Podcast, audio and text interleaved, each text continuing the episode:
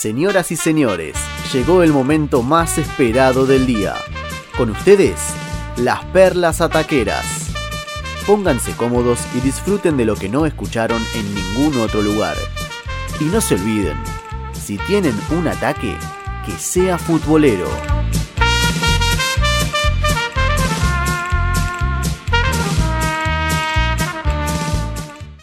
Interesa arrancar con el querido Duverne, eh, con la perla taquera de esta noche. Chan, chan. Así que le doy, le doy el pie para que arranquemos con toda esta semana, Duverne. eh. A pleno me dicen que la estadística dice que en Spotify Perlas Ataquera viene, viene bastante bien. eh.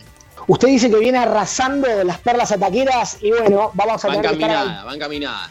Va caminada, perfecto, está, está estructurada, perfecto. Bueno, vamos a tener que mantenerlo igual, vamos a hacer lo posible. Ayer se disputó, bueno, uno de los partidos por la UEFA Nations League, goleada sin problema de España 4 a 0 contra Ucrania, y dos de los goles de España los marcó nada más y nada menos que Sergio Ramos, ¿sí? Esta bestia, este central, para mí el mejor del mundo, hoy en día, sin lugar a dudas Central Eh, goleador.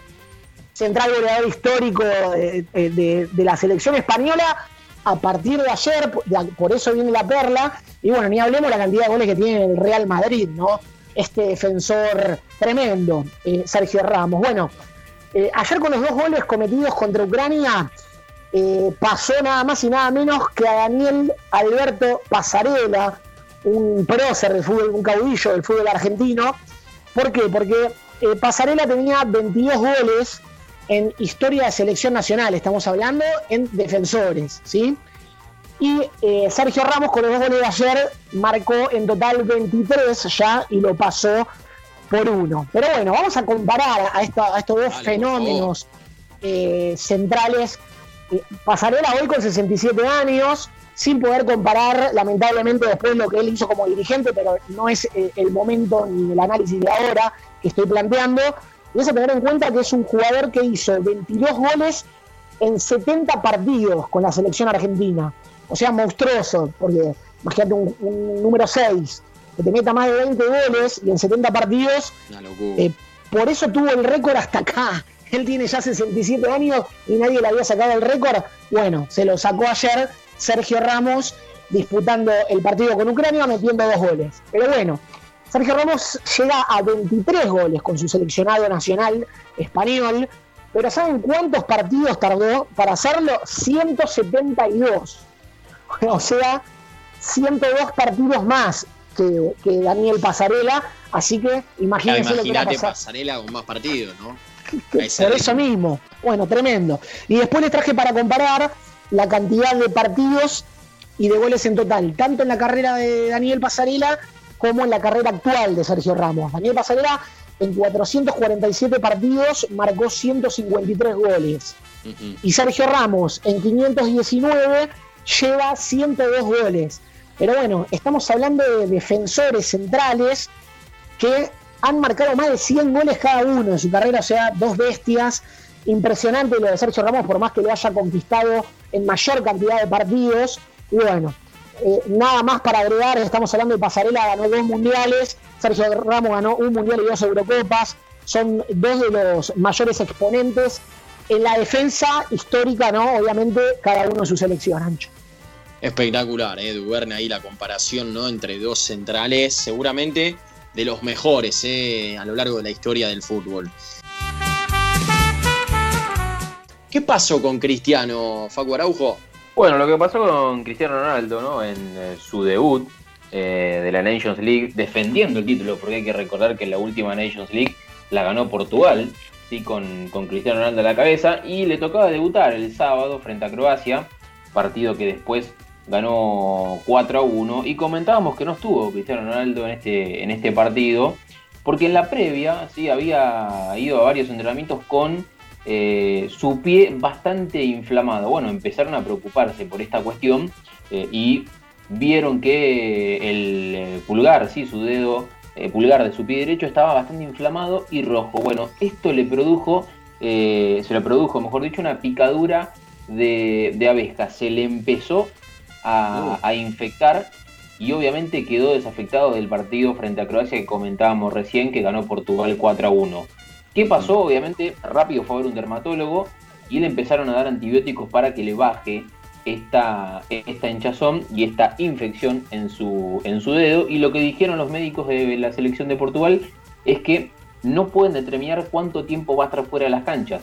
Mañana Portugal tiene que jugar frente a Suecia. Mañana, martes 8 de septiembre, tiene que jugar frente a Suecia y todavía no saben si va a estar presente en este partido, porque lo que dicen los médicos es que ante una lesión muscular sí pueden hablar de, tiempos estimados para recuperarse, pero en una infección uno no puede saber. Lo cierto es que mañana está todavía en duda la presencia de Cristiano Ronaldo en este partido que comentábamos frente a Suecia. Pero bueno, a partir de esto, eh, como disparador, decidí analizar lesiones insólitas de jugadores que han sufrido en, en su lesiones insólitas, Facu. Claro, lesiones insólitas, mm. ¿sí?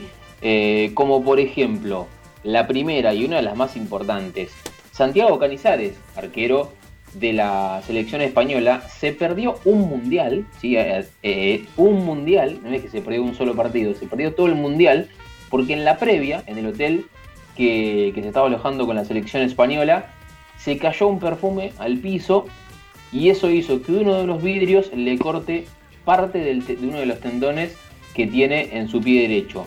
Esto fue en la previa del Mundial, Facu, según En la previa, claro, en la previa del Mundial 2002.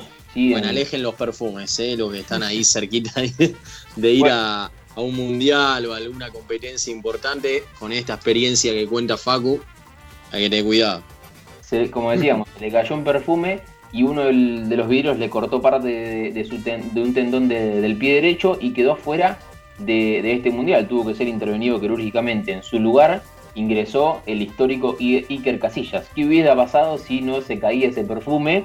Eh, capaz hoy Iker Casillas no, no sería tan histórico ¿no? como, como pasó, pero bueno, la suerte hizo para Casillas eh, y la mala suerte para Canizares eh, de, tener esta visión insólita. Hubo más, hubo más. Por ejemplo, Diego Vera, hace poquito, cuando estaba jugando para Independiente, se perdió el partido de, ¿se acuerdan? La famosa pre-liguilla Libertadores, en la que venció Independiente, le había ganado en el partido de ida 2 a 0, con goles de, de Bou y también de, de Romero, que venía en San Lorenzo. Bueno, se perdió Diego Vera este partido en la cancha de Racing, en el partido de vuelta, porque en la semana lo que le ocurrió fue que estaba armando una cuna y se cortó parte del tendón de su pie izquierdo y esto le, eh, le sugirió tres puntos de sutura en, su pie y es por eso que no pudo estar presente en este, en este partido que Independiente ganó ese partido pero no le alcanzó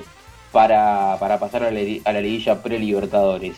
Una muy conocida en la historia del fútbol y más en la historia de los argentinos es la de Palermo, ¿sí? y aquella eh, doble fractura de el festejo.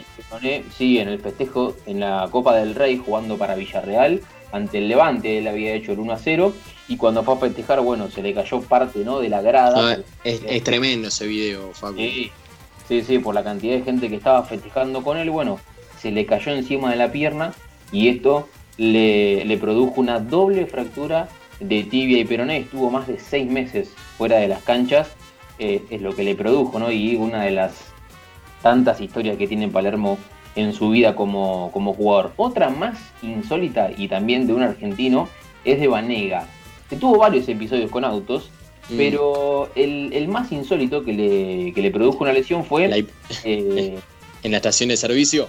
Sí, en la estación de servicio. Ah, con, con su Audi R8, él bajó a, a cargar nafta, se olvidó de ponerle el freno a la mano, que, en los autos de, alta gama no es un freno de mano como el que conocemos todos, sino que es un botón. Bueno, se olvidó apretarlo y cuando se bajó se dio cuenta que el auto estaba, que estaba empezando a, andar solo. ¿Y qué hizo? Obviamente de reflejo distinto, metió la pierna pensando que su cuerpo iba a poder parar el cuerpo del, peso del auto. Claramente se confundió, el auto se le vino encima y se eh, fracturó tibia y peroné increíble, estuvo más de seis meses fuera de las canchas por este episodio insólito. Tenemos dos más. Neri Pumpido, campeón con la selección argentina, nada más ni nada menos, eh, histórico también en River. Bueno, lo que le ocurrió en un entrenamiento es que estaba haciendo un, trabajo de, obviamente era arquero, si ¿sí? capaz que hay alguno que no, no lo sabe, eh, estaba haciendo un trabajo de tocar el travesaño con sus manos y luego ir a buscar una pelota al piso. En uno de esos intentos le quedó trabado su dedo, de la alianza de casamiento, en el gancho que tiene el arco para colgar la red. Bueno, cuando quiso bajar, se desprendió parte de, una falange de, su dedo, sí, un poco de, este dedo, y estuvo afuera más de dos meses. Lo tuvieron que intervenir quirúrgicamente y estuvo más de dos meses fuera de las canchas. Increíble lo que le ocurrió. Después, con esa intervención quirúrgica, el dedo quedó perfecto, pero se le enganchó la alianza de casamiento en un gancho del arco y uh, fuera de las canchas mucho. ¡Qué dolor! Ah. Facu, sí. Facu, eh, ese, ¿sabés cuándo fue esa lesión? En el Mundial 90 en pleno mundial en Italia, y ahí entra Boicochea, y ataja Boicochea, y imagínate la suerte que tuvimos después, que Boicochea atajó todos los penales hasta llegar a la final. Pero fue en ese mundial que se arrancó el dedo, literalmente, tremendo. Qué dolor. Sí, sí, bueno, y después, como digo, Wally, el, el Goico hizo, hizo historia. Y tenemos una última, esta fue, la verdad que bastante, eh, digamos, eh, le costó mucho a, a, este jugador que estamos hablando de Lucas Beatriz, que casi pierde el ojo por este, por este episodio en una, una de esas tortas, ¿no? Las tortas de, de fuegos artificiales. Bueno, le explotó en su cara, literalmente, y casi pierde uno de sus ojos. Después, eh, una vez que fue al médico, le, le negaron que tenía parte de, cristal ¿sí? De, en su ojo, pero tranquilamente lo podía haber perdido. Hay fotos en, en, Google donde ustedes quieran buscar de cómo le quedó la cara a Lucas Beatriz después de, que le explotara esa, esa torta de fuegos artificiales y estuvo más de dos, semanas fuera de las canchas, no pudo entrenar con, con, Peñarol en aquel momento que él estaba jugando y bueno, eh, después volvió pero casi pierde el ojo por eh, esto de los fuegos artificiales que son tan engañosos a veces, eh, pero por suerte para él no le, no le ocurrió nada. Bueno, algunas ¿no? de las tantas Tengo una más para agregar. A ver, vos, me decís si suma o, no suma en este caso. Hay un montón, hay un montón. Sí, Fernando Monetti, el arquero de San Lorenzo en su momento cuando estaba en Lanús, estaba jugando. A ver, esto, no, yo en su momento se le pegó un poco, ¿no? Pero creo que eh, todos, ¿no? Me parece los profesionales, la, gran mayoría seguramente, eh, juegan al fútbol en las vacaciones, en la playa, y bueno, en este caso, Fernando Monetti jugando en la playa con amigos, eh, en vacaciones, obviamente se rompió los ligamentos. Ya, pero me parece que era, o por lo menos se decía en ese momento, fútbol tenis, ni siquiera que estaba jugando al fútbol. Fútbol tenis, sí, sí, sí, fútbol tenis. Es algo que muchísima mala suerte tenés que tener. ¿Quién no lo ha hecho? Totalmente, totalmente. No, es tan insólito como que te caiga un perfume en el piso y te. No, no, esa, es la peor. El tema es, Facu, ¿quién cree que de, estas maneras, ¿no? Te, vas a poder lesionar, ¿no? Jugando un fútbol tenis, los ligamentos. Te podés torcer el pie si querés, pero romperte los ligamentos, mucha mala suerte. Vera, Vera que se corta con una, una cuna, ¿qué era la cuna? Vietnamita, que era la navaja la cuna. Estaba armando la cuna y bueno, se cortó parte del. No, bueno, increíble. Hay un montón de historias, hay un montón de, de historias. Tengo otra, por ejemplo, de, de Jerome Guatén, que se lesionó la rodilla eh, mientras estaba viajando con la selección alemana. Se lesionó la rodilla porque un carrito del avión, una zafata sin querer, chocó con, contra su rodilla y lo lesionó, una rodilla que está, ya estaba maltrecha y lo terminó de, terminó de empeorar y estuvo también mucho tiempo fuera de las canchas. Bueno, hay un montón, hay un montón acá, Acá me dice Nico Varg, el Lobo Cordone saltando en el paravalancha. ¿Esto es verdad, Uberne? Vos capaz te acordás un poco. Sí, fanático del lechero, creo, de Alem, ¿no? Sí, muy fanático. Bueno, bueno. también, hay un montón, hay un montón. Bien, bien, bien, completito, eh, Facu, la verdad, muy bien. Hasta ahí, eh. Esta primera parte de Perlas Ataqueras que después van a seguir en la segunda hora.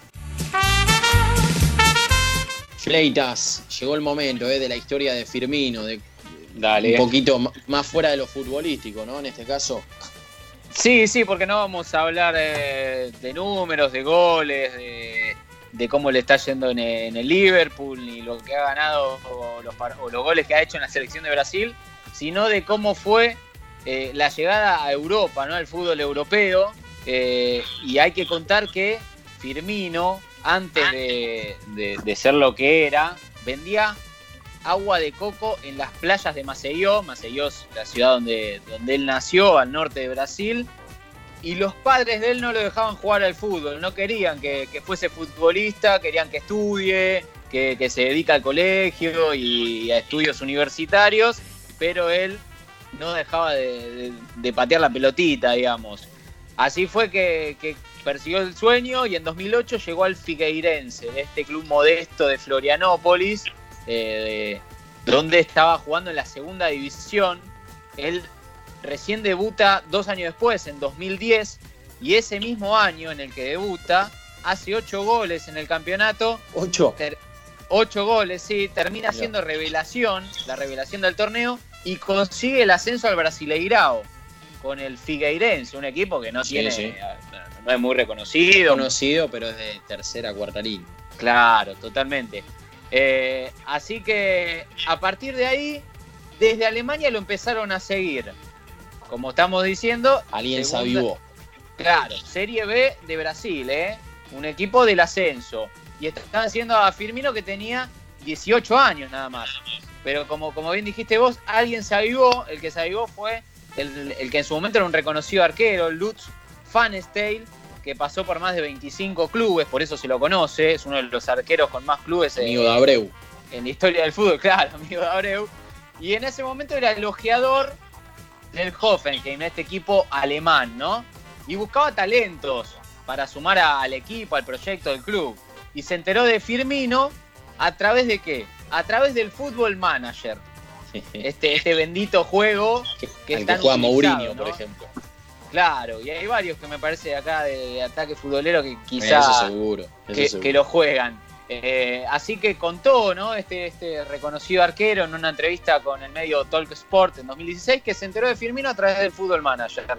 Lo comenzó a seguir y lo terminó comprando el club por 4 millones de euros a fines de 2010 y los medios cuestionaron el fichaje porque era un jugador de apenas 18 años y que venía del ascenso de Brasil. ¿Cómo vas a pagar 4 millones de euros por un, por un chico así, no? Pero bueno, mal no le fue, metió 49 goles, 36 asistencias en 153 partidos, que lo depositaron después en Liverpool, que lo terminó pagando 40 millones de euros, ¿eh? Y campeón de Champions, ¿no? Por ejemplo. Y después terminó siendo campeón de Champions. Así que eh, algo de razón tenía, ¿no? Este Lutz. Sí, para cerrar, un jugador con poca prensa, Firmino, ¿puede ser? Sí, sí, la verdad que lo, considero, sí, con poca prensa. Para mí es buenísimo, ¿eh? Es crack. Sí, sí, totalmente. Y sí, de poca prensa, verdad. Perfil bajo. Sí, completo, Ger, ¿eh? Hasta ahí, ¿eh? Firmino y, su evolución en el fútbol. ¿A través de qué? Y bueno, de sus cualidades y también de que lo vieron, ¿no? En este caso, por un juego, ni más ni menos. Agus Comiso, vamos con su perla ataquera para cerrar esta noche de lunes. Bien arriba, dale. Dale, y yo voy a hacer una comparación ¿no? entre los países de Sudamérica y de América del Norte, porque se conoció la noticia de que se postergaría la vuelta del fútbol en Argentina para el 16 de octubre. Serían 214 mm. días de parate. Estamos hablando de 7 meses más o menos. Y sí, 7 por 3 Sí, sí, sí, sí, Siete meses más o menos. La última vez fue en marzo. Recordemos, ¿no? En Estados Unidos hubo 118 días sin fútbol. En México, 131. En Paraguay, 135. En Brasil, 146. Hasta ahora venimos todos más o menos para diferencia de 10 días nada más. Después de Brasil viene Perú con 151. De Uruguay y Ecuador con 153 días de parate cerquita está Chile con 167 días y por último está Colombia, 182 días que vuelve mañana. Sin fecha aún están Venezuela y Bolivia. Y Argentina. Y Argentina que en teoría volvería el 16 de octubre, pero no se sabe qué va a pasar. En teoría, ¿no? 14 días de parate. Oh, tremendo, ¿eh? Tremendo. Que algunos empiezan a jugar la Libertadores, pero después los demás son la gran mayoría. Eso me parece eh, un hecho bastante desprolijo. O sea, que los clubes argentinos tengan que jugar primero un certamen internacional antes que un partido por eso, por de la liga local. desventaja también. Sí, obvio, sin dudas. Es más, todavía ni hicieron fútbol. No, no. ni entrenamiento. A Racing le prohibieron jugar dos amistosos, uno el fin de semana y uno creo que iba a jugarlo esta semana. Eh, no sé eh, en qué terminará. Va a estar complicado, va a estar complicado. Bien, Aus, hasta ahí, ¿no? Hasta ahí, sí, sí. Espectacular.